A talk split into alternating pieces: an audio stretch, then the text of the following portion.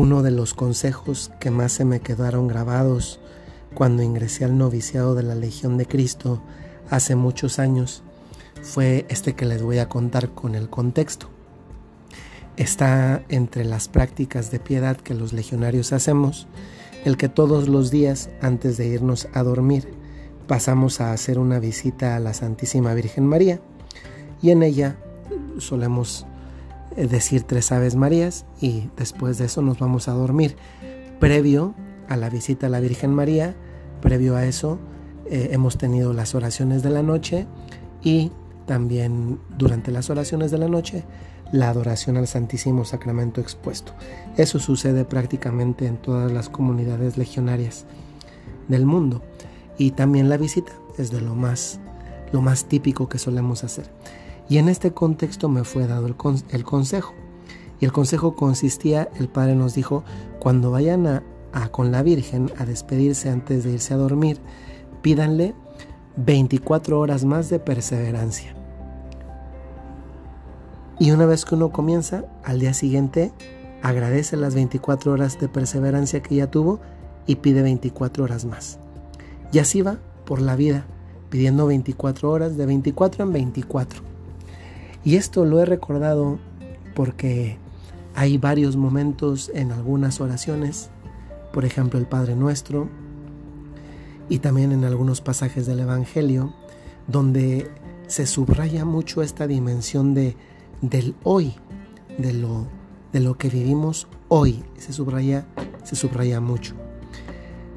En el Padre Nuestro solemos decir, danos hoy el pan de cada día. Qué curioso, ¿no? Le pedimos el pan solo para hoy. ¿Por qué Jesús no nos enseñó a pedirle para toda la semana o para todo el mes o para todo el año, sino para el día de hoy nada más? Pues no lo sé responder. Pero el hecho es que nos enseñó a pedir para el hoy, para hoy, hoy.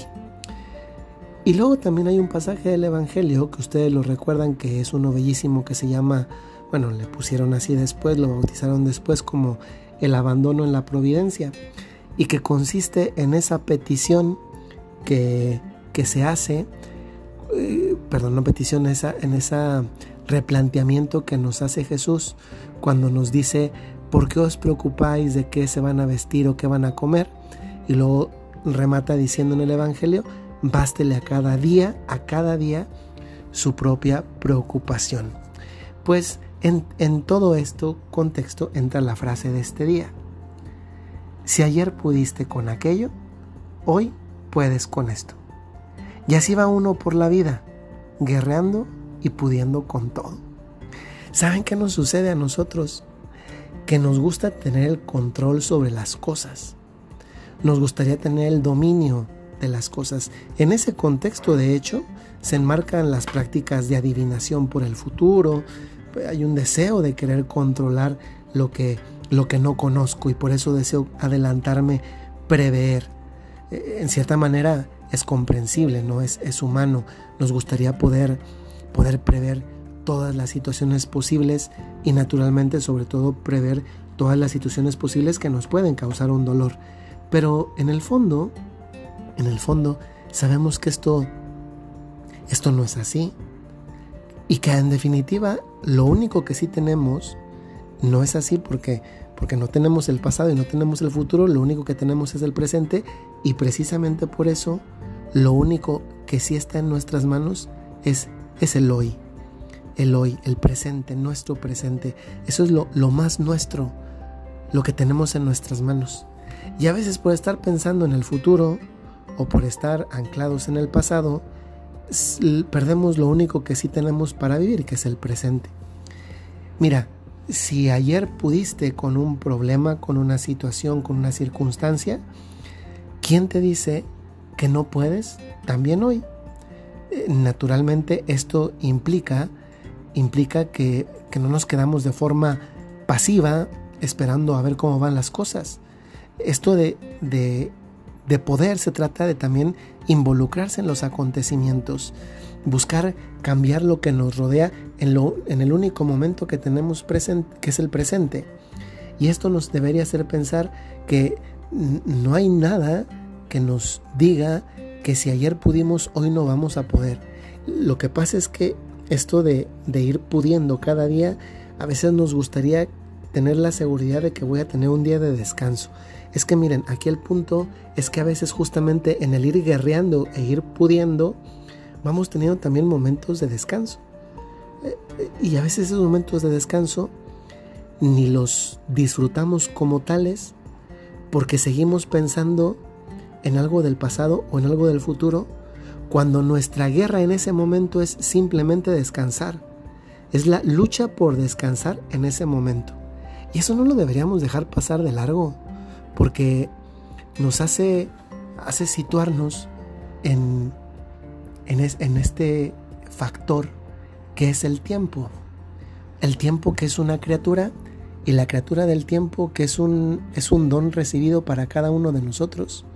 Naturalmente tendríamos todo el derecho a sentirnos solos, a sentirnos desprovistos, a sentirnos desamparados, si no contásemos con dos cosas. Primero, la convicción de que nosotros queremos, de que queremos luchar en el hoy de cada día.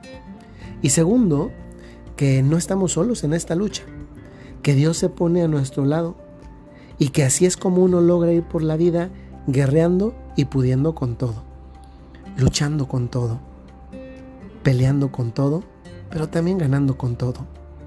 Y esto nos hace en el fondo ir creando una, una paz maravillosa, porque nos hace darnos cuenta del gran potencial con que Dios nos dotó y que ese potencial hay que ponerlo en obra. ¿Cuántas veces no nos damos cuenta de tantos talentos que tenemos? Algunos de los cuales andan medio empolvados.